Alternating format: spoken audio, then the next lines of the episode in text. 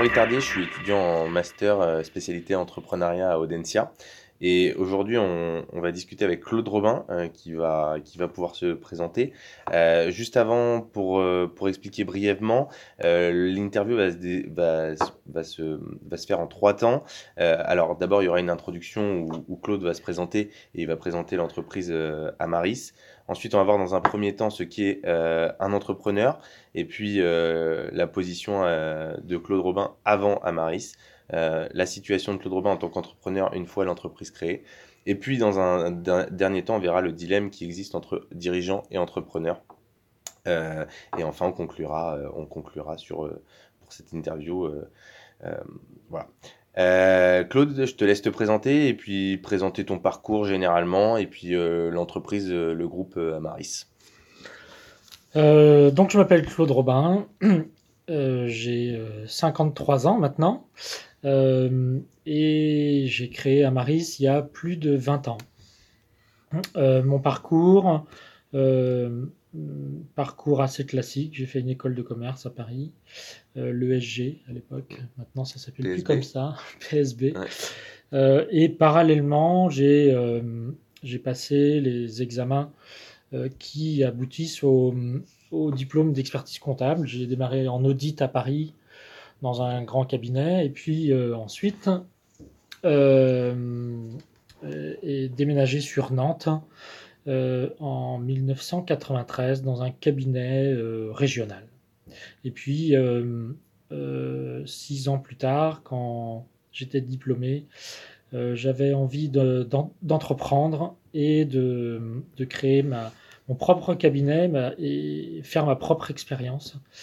Euh, donc j'ai créé un cabinet ex nihilo, sans rachat de clientèle. Mm.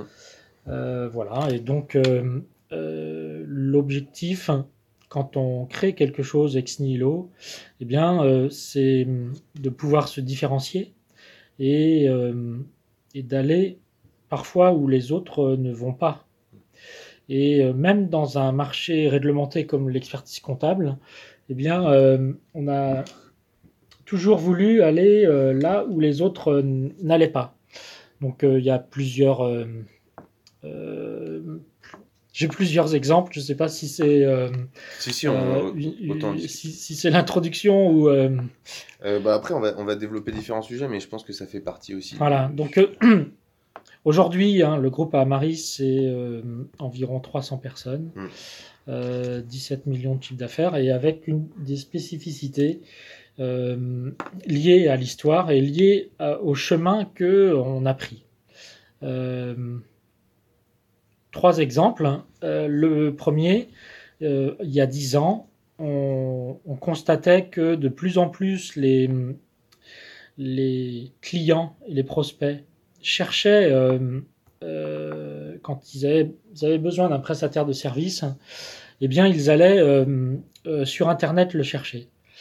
Et donc, ce qu'on s'est dit à l'époque, c'est qu'ils allaient faire la même chose pour l'expertise comptable. C'est dans ce cadre qu'on a créé ECL Direct, hein, le premier cabinet d'expertise comptable en ligne. Euh, le principe est simple, c'est que le client demande à ce qu'on le rappelle sur euh, Internet.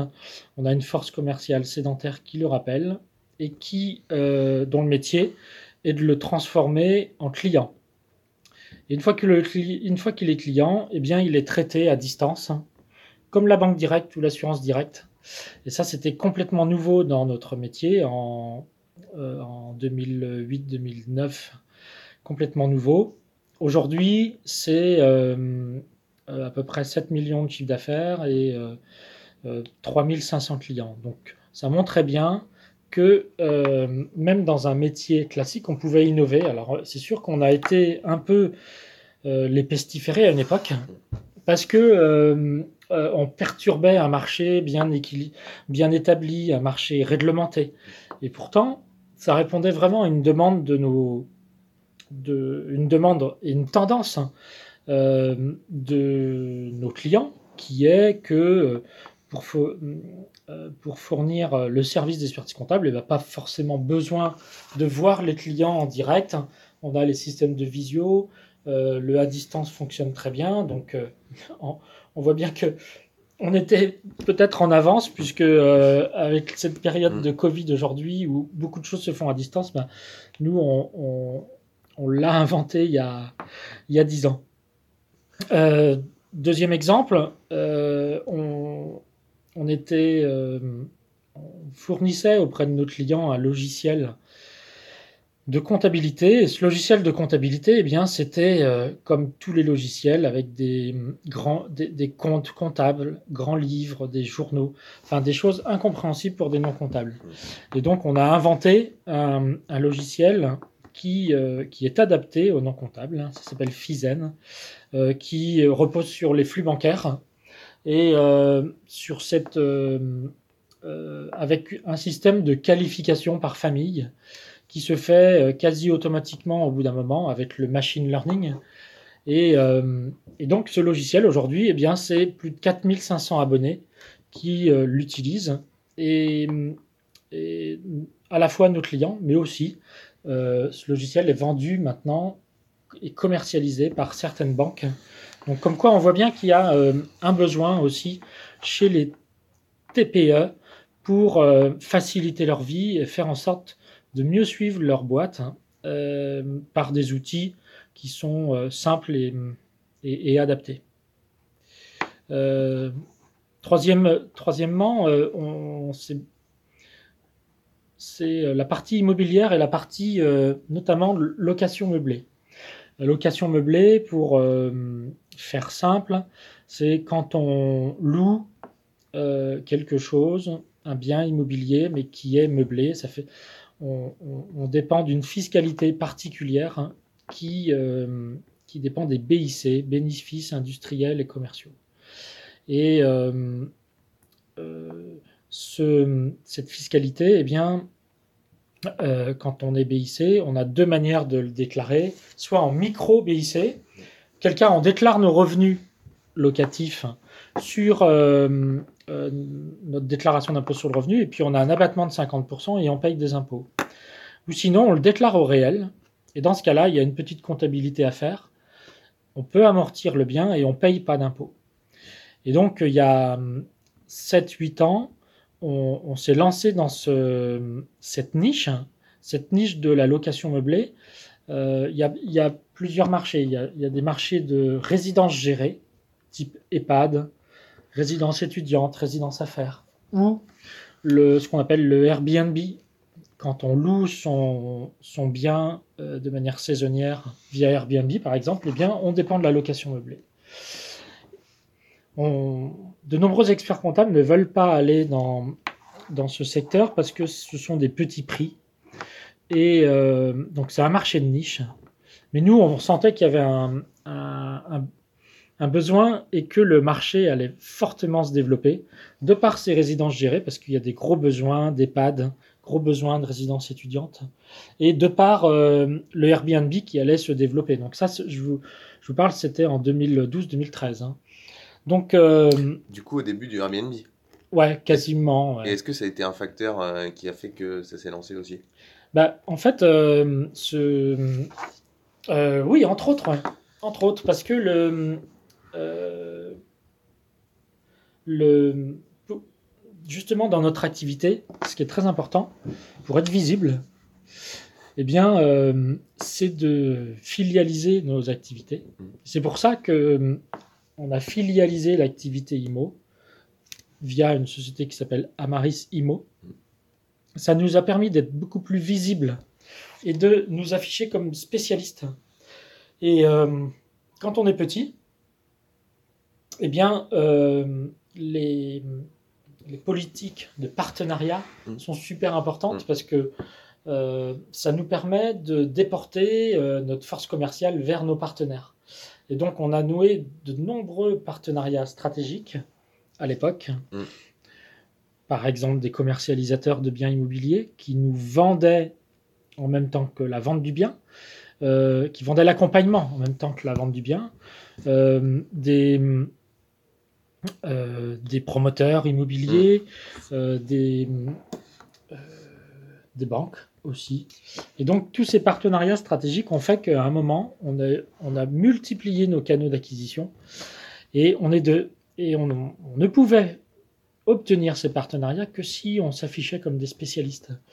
Et le fait de filialiser notre activité nous permettait aussi de nous afficher comme spécialistes. Et là, aujourd'hui, eh bien, euh, depuis euh, six ans, on, a vu le développement de ces, locations meublées via le Airbnb, mais les résidences gérées, etc. Euh, et ça nous permet aujourd'hui d'avoir une croissance de 50% par an.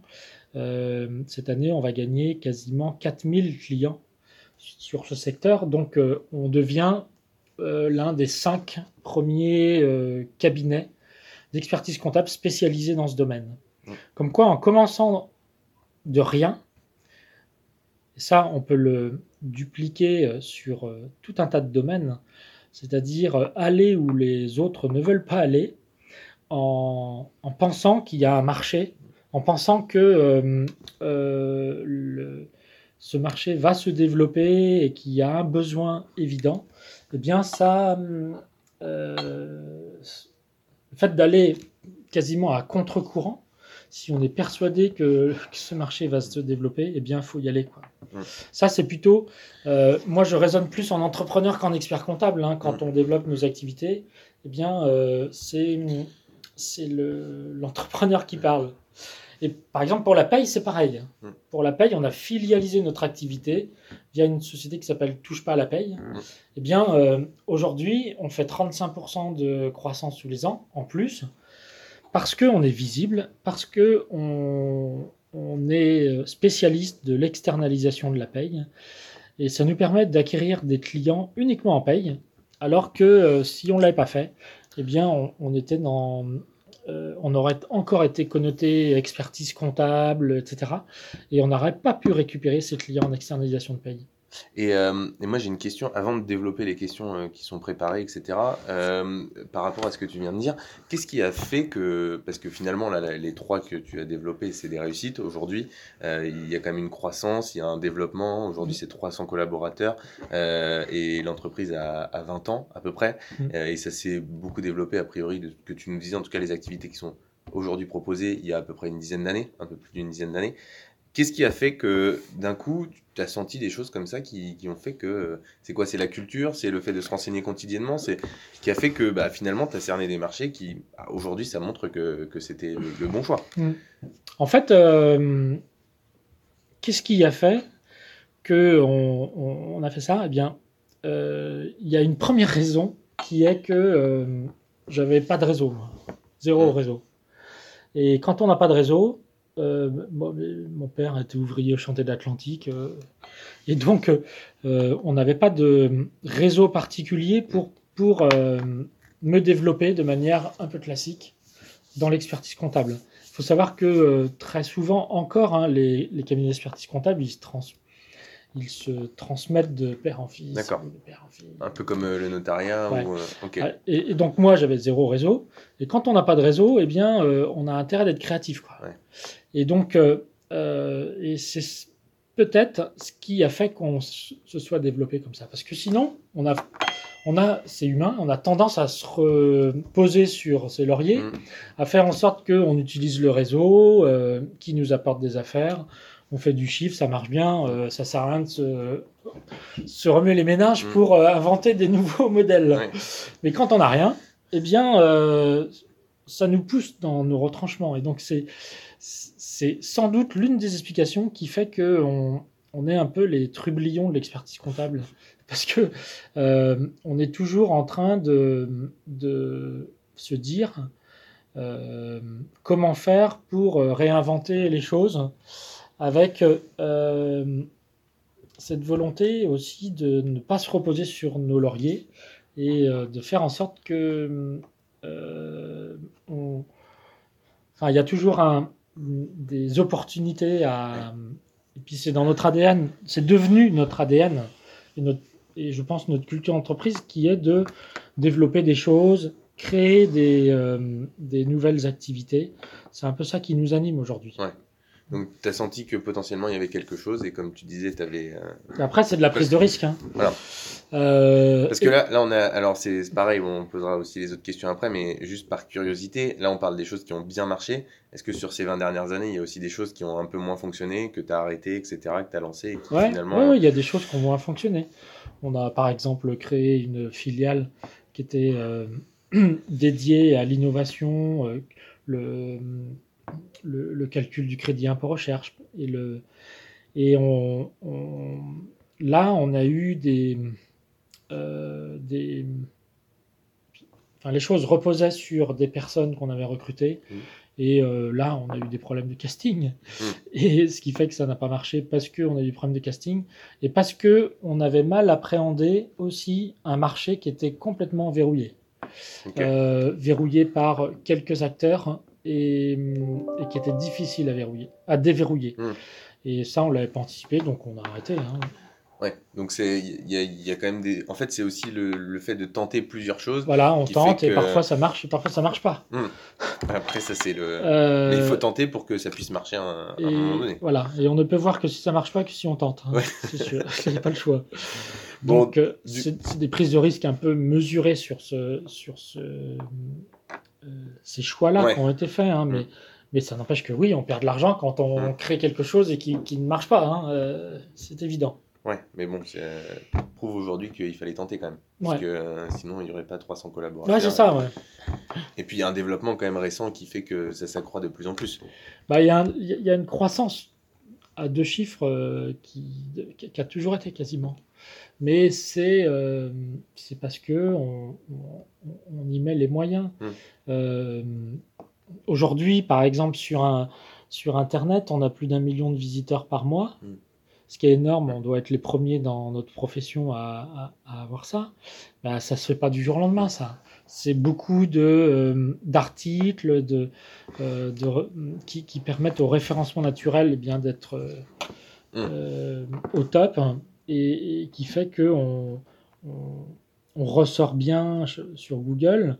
Euh, on a toute une euh, un service de rédaction de, de contenu, un service marketing, un service euh, commercial Mm. que d'autres cabinets n'ont pas. hein. Voilà.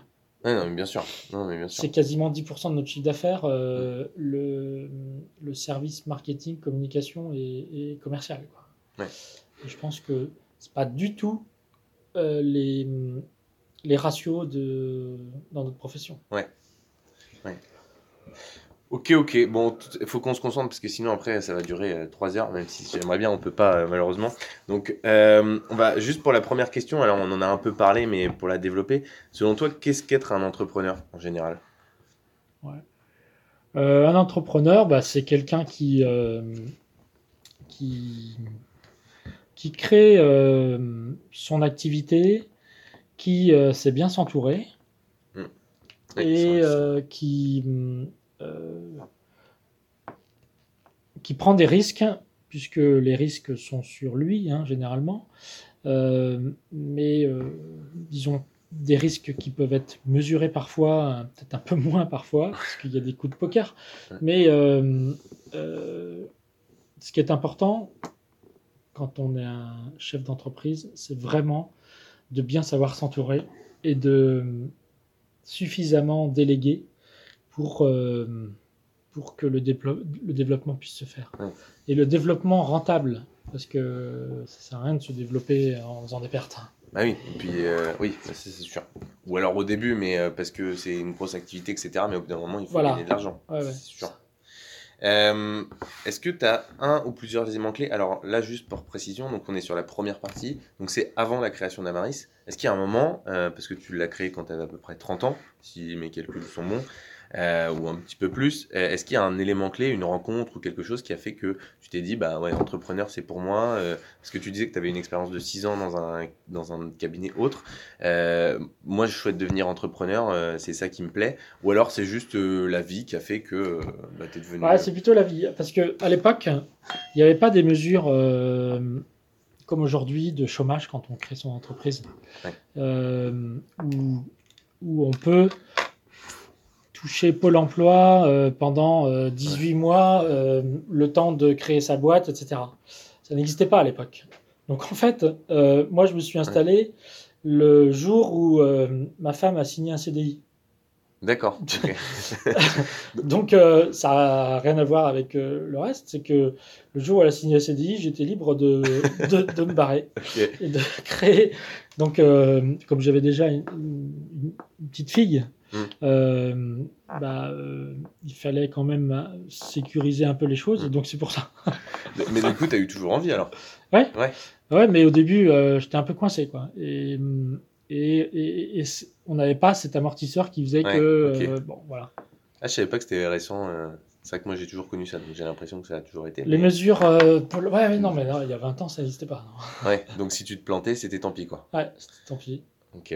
c'est ça. Et est-ce que, bah alors du coup, euh, ça répond un peu à la question parce que tu as dû en parler aussi, mais tes amis, alors ta famille, je suppose ta femme elle devait le savoir, mais euh, tes collègues et, et autres, est-ce qu'ils te disaient que tu étais un entrepreneur? Est-ce qu'on t'a toujours dit autour de toi avec l'autre, faut que tu te lances? Euh, Ou c'est toi qui te le disais intérieurement? Ouais, enfin, quand, euh, quand, quand j'ai voulu me mettre à mon compte, euh, la plupart des gens disaient qu'on était fous. J'étais fou parce que euh, créer euh, sans rachat de clientèle, euh, à l'époque, je suis parti avec euh, 50 000 francs euh, de clients, donc 7500 euros d'honoraires, Ouais.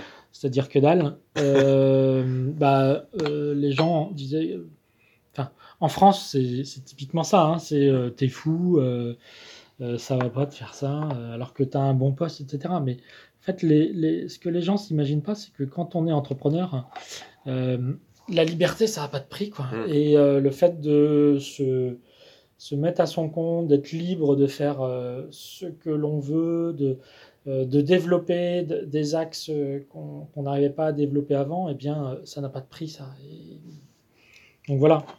Et, et du coup, ça s'est toujours senti autour de toi que tu voulais être entrepreneur ou Euh, au tu début, cachais pas forcément, ouais, non.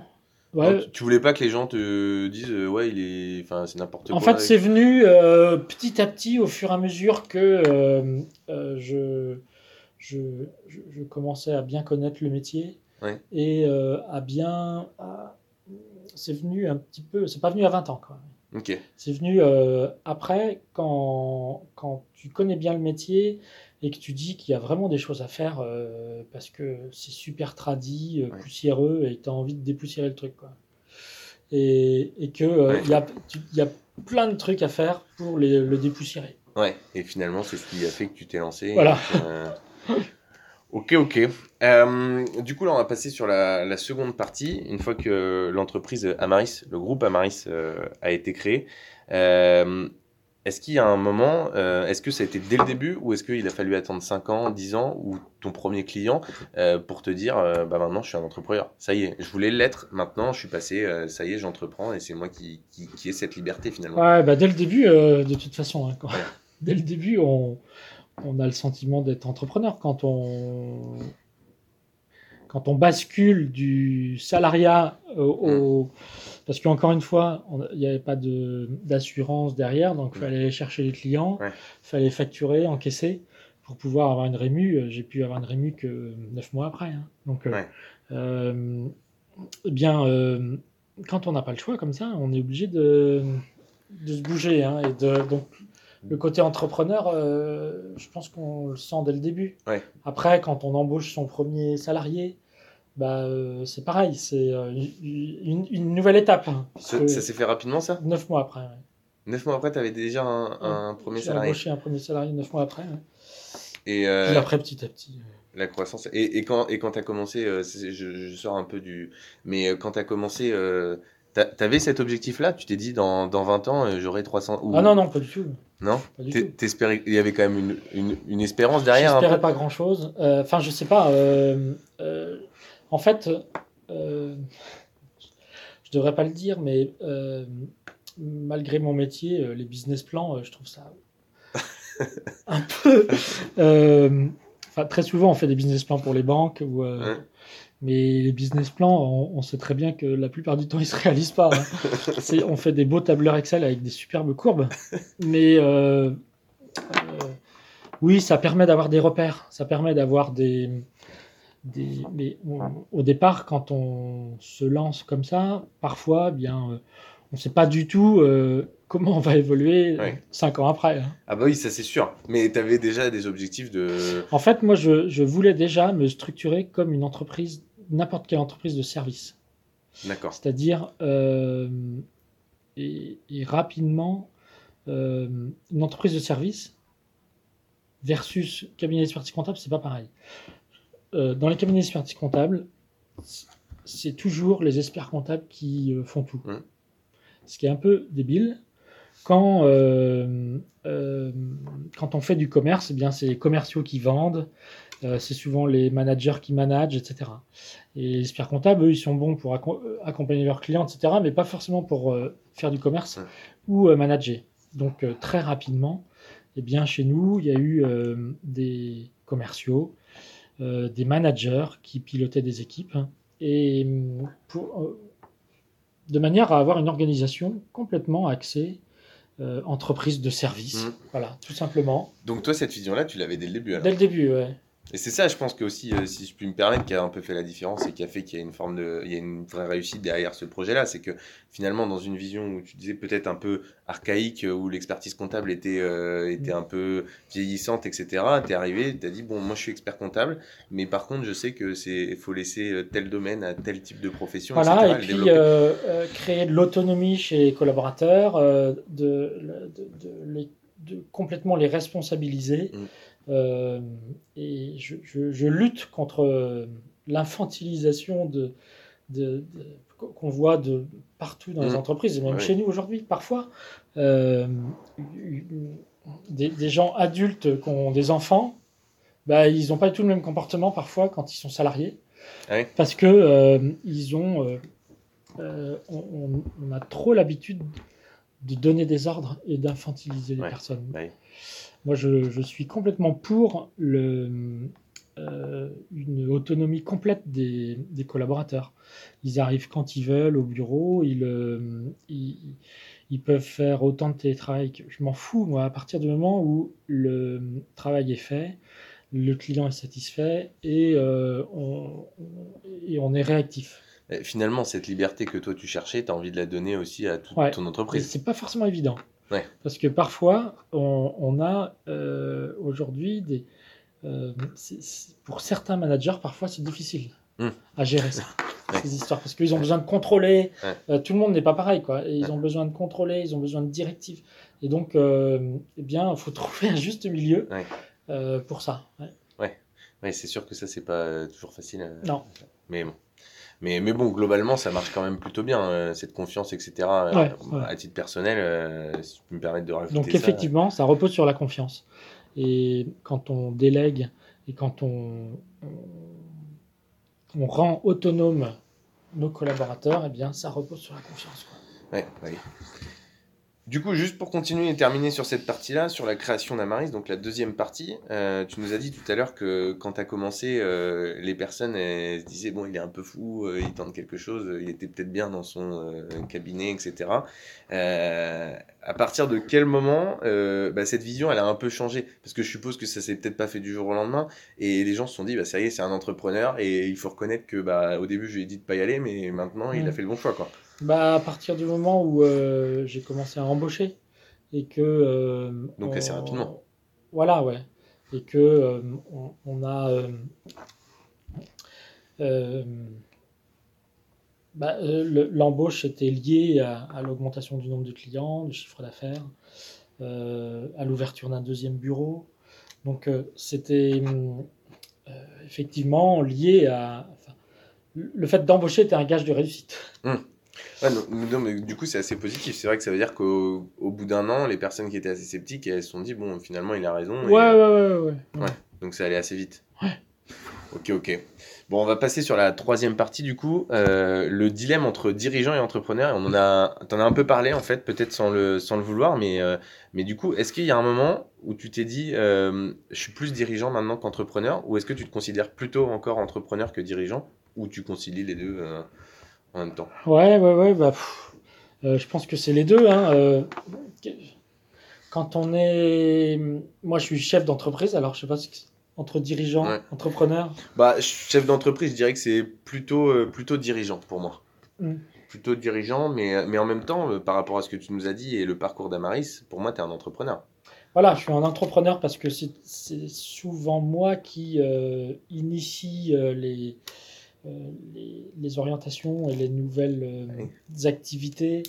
Euh, c'est ça qui, que, que j'aime bien, mais à la fois, euh, euh, le, la partie chef d'entreprise, elle est très importante aujourd'hui, puisqu'il faut quand même euh, suivre les activités, euh, les gérer, les, euh, euh, faire en sorte que bah, qu'on produise bien, qu'on fasse de la qualité, euh, rendre compte à nos actionnaires. Enfin, tout ça, c'est des activités Ouais. de, de dirigeants euh, qui, qui demandent quand même vachement de temps, Mm. c'est sûr. hein.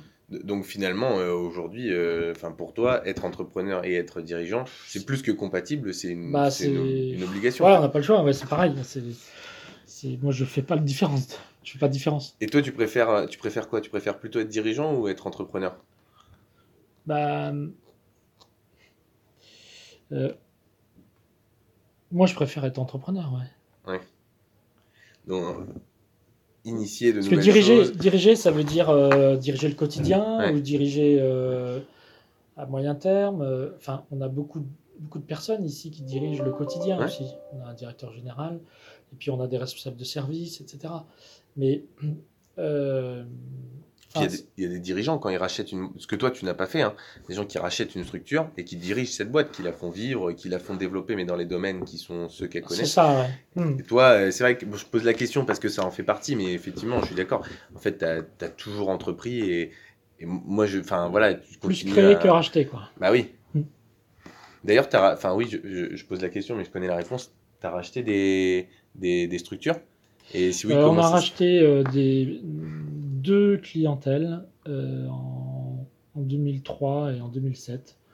Enfin, euh, de, de- de petits cabinets d'expertise comptable. Euh, bon, le premier, ça nous a permis de doubler de taille. Enfin, on est passé de 7 à 15 collaborateurs. Ouais. Et ça a été dé- déjà un pas important. Et un pas important parce que quand on parle d'entrepreneurs, souvent, euh, les entrepreneurs, ils sont un peu seuls. Ouais. Et, et quand on est passé de 7 à 15, eh bien, euh, euh, à l'époque, ce qui m'a marqué, c'est que on, euh, je ne, on, on ne m'invitait plus à prendre le café à la salle de pause, par exemple. Et, et- Et en fait, la barrière, elle s'est faite par les collaborateurs qui ont, qui ont mis une barrière avec la- le, le- le dirigeant. Ouais. Donc, étonnamment. Bon.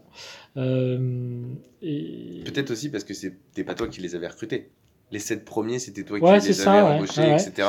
Et puis, euh, après, euh, le, ce qui est plus difficile quand on est euh, dirigeant de plus grosses boîtes, hein, bah, c'est de, euh, de sentir le terrain. De sentir euh, euh, ce qui se passe réellement, parce que euh, on peut facilement être coupé de la réalité, il faut faire gaffe. Quoi.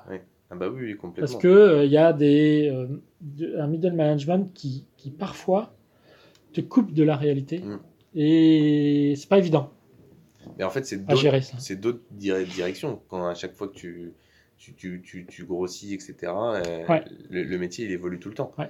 Mais d'ailleurs, c'est, je pense que, enfin, moi, je le connais pas parce que je l'ai pas vécu, mais tu vas, tu peux nous le dire. Je pense, c'est que euh, c'est aussi l'intérêt de grossir, etc. C'est que tu fais de l'entrepreneuriat d'une autre manière, en gérant d'une autre manière d'autres problèmes, etc. au quotidien. Oui, oui.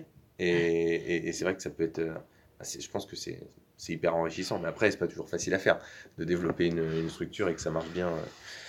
Euh, et du coup, est-ce que tu penses que le fait de devenir dirigeant et d'arriver à maintenant une structure de 300 salariés, donc quand même une, grosse, une assez grosse structure, euh, est-ce que tu penses que tu, au fil du temps, tu perds cette, cet aspect d'entrepreneuriat? Euh, Est-ce que tu, tu penses que plus ça va, plus tu deviens dirigeant ou tu fais l'équilibre entre les deux depuis que tu as 50 collaborateurs et jusqu'à aujourd'hui? Euh, si on veut être euh, le trublion, eh bien, il faut qu'on ait euh, toujours des, des collaborateurs et peut-être des collaborateurs plus jeunes qui aient le même, euh, le même ADN que nous, ou du moins qui, euh, soient force de proposition pour continuer à perturber et à bousculer le marché, puisque on, on s'appelle souvent bousculateur d'ordre établi. Le, on, est des bousculateurs de l'ordre établi. et donc, euh, il faut qu'on continue à faire ça. Et, pour continuer, eh bien, euh, il faut qu'on ait des relais dans l'entreprise qui le fassent. Et, donc, eh bien, qu'il y ait du, des jeunes collaborateurs qui, demain, le feront à notre place. Quoi. Voilà. Après, on peut, on peut être freiné par nos actionnaires, parfois, on peut être freiné par euh, la direction financière, qui est un espèce de contrepoids par rapport à. Enfin, très souvent, les entrepreneurs, ils sont super optimistes, euh, et, les financiers, ils sont super pessimistes. et donc, euh, c'est ce que je dis à, Stéphanie, notre DAF, hein. je lui dis, moi, je te paye pour être pessimiste. Parce que bah, elle vient toujours me voir en disant je suis très inquiet. Euh. et, il nous faut des contre-pouvoirs comme ça pour euh, qu'on fasse attention parfois. Ouais. Mm. Et euh, mais, donc, donc, du coup ça répond à la question. tu T'as jamais perdu cette identité d'entrepreneur et quand on, quand on l'a on la gardera toujours. Ouais, ça.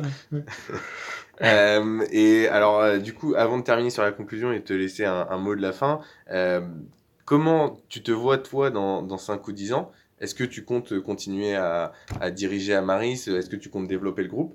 Et euh, du coup, comment tu vois euh, Amaris dans, dans 5 ou 10 ans? Est-ce que tu veux plutôt stabiliser euh, ce que, tu as, mis en place aujourd'hui et ce qui fonctionne? Ou continuer à développer d'autres structures, continuer à faire grossir le groupe? Ou je sais pas, quels sont tes projets par rapport à ça? Bah, Le projet.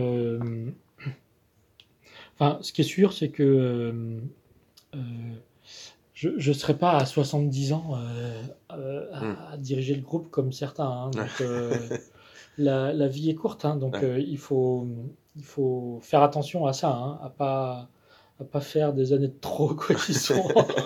donc, je pense que dans les 10 ans, eh bien, il y aura sûrement des, des, des renouvellements qui feront que j'aurai peut-être moins de poids euh, dans l'entreprise. Voilà.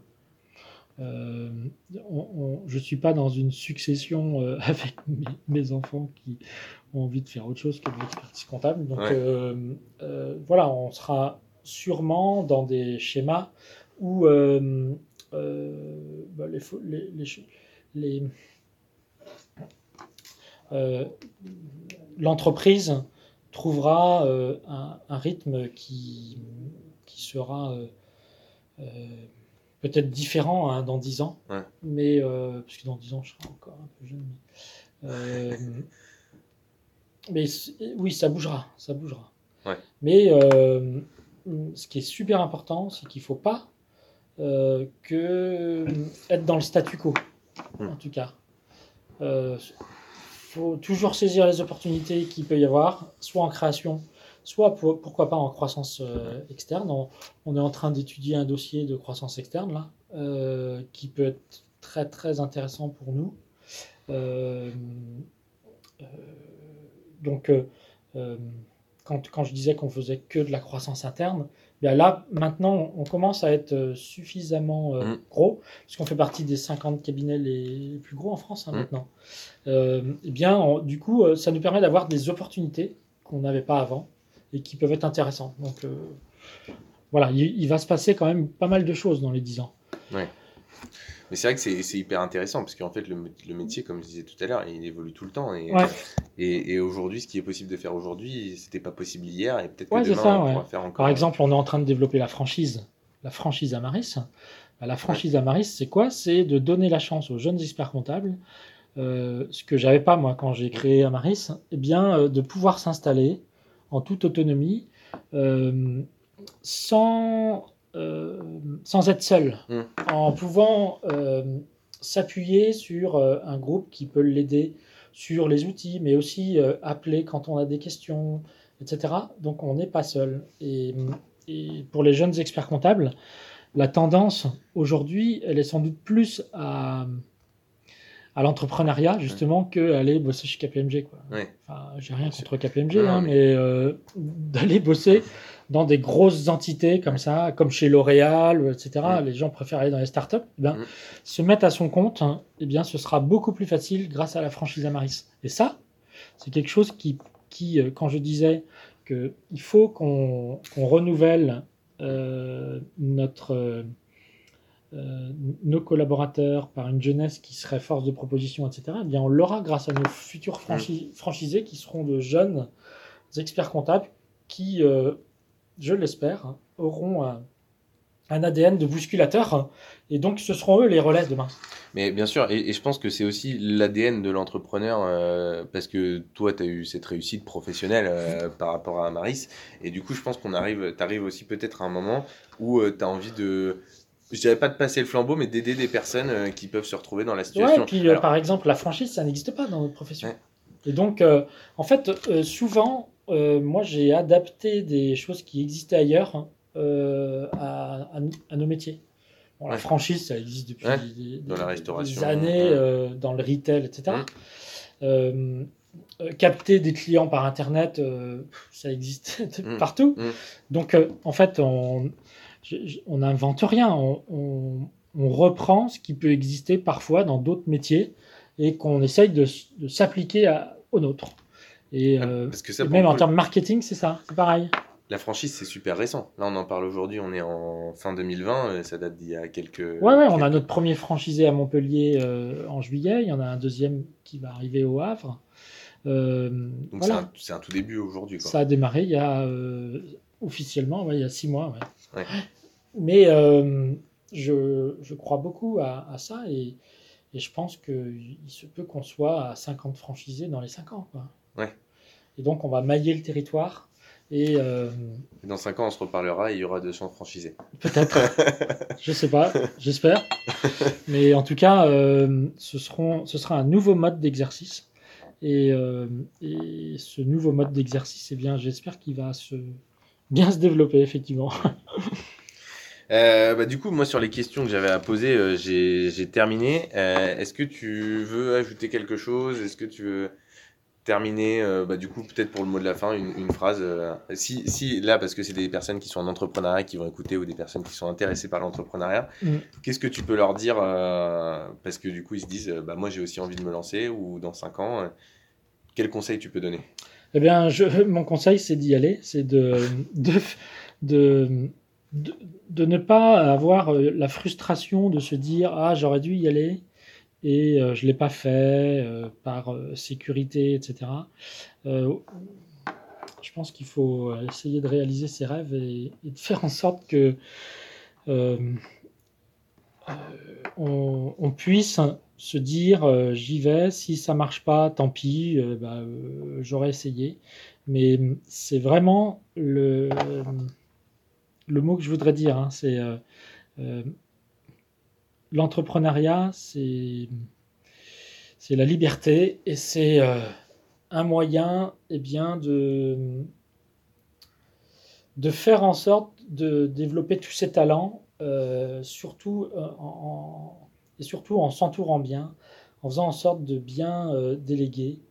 Et au niveau des personnes aussi, c'est pareil. Moi, je m'attache beaucoup à pas mettre des gens dans les cases. Euh, c'est-à-dire euh, très souvent, on a tendance à mettre des gens et, et eux-mêmes, ils se mettent dans Mhm. des cases. Par exemple, on- euh, notre responsable juridique, qui est juriste, eh bien, je lui dis euh, un, un jour, il faudrait que tu tu t'occupes du management des sites distants à l'étranger. On, on a deux sites à l'étranger. Euh, elle me dit, bah, je comprends pas, euh, je suis juriste. Je lui dis, bah non, tu es tout à fait capable de, de manager ces sites, etc. Et, et arrête de te mettre dans, dans des cases. Eh bien, euh, aujourd'hui, c'est ce qu'elle fait. Elle, a- elle, elle s'éclate dans ce, cette, euh, ce secteur-là.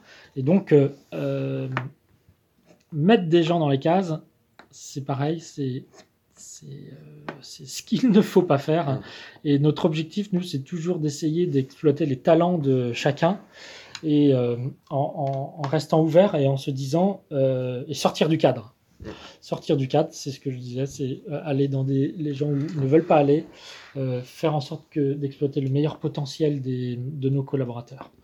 Voilà, et l'entrepreneuriat, c'est un peu tout ça. C'est à la fois la prise de risque, mais l'amusement, parce que c'est il y a toujours un peu d'adrénaline quand on crée un truc, euh, quand on euh, quand on se lance dans des nouveaux secteurs. euh, on- voilà, donc c'est c'est ça qui est, qui est passionnant, c'est cette adrénaline aussi qui fait que qu'on ne retrouve pas quand on Mm. se lance pas. Mm. Voilà. Ok, bon, bah merci beaucoup. Merci.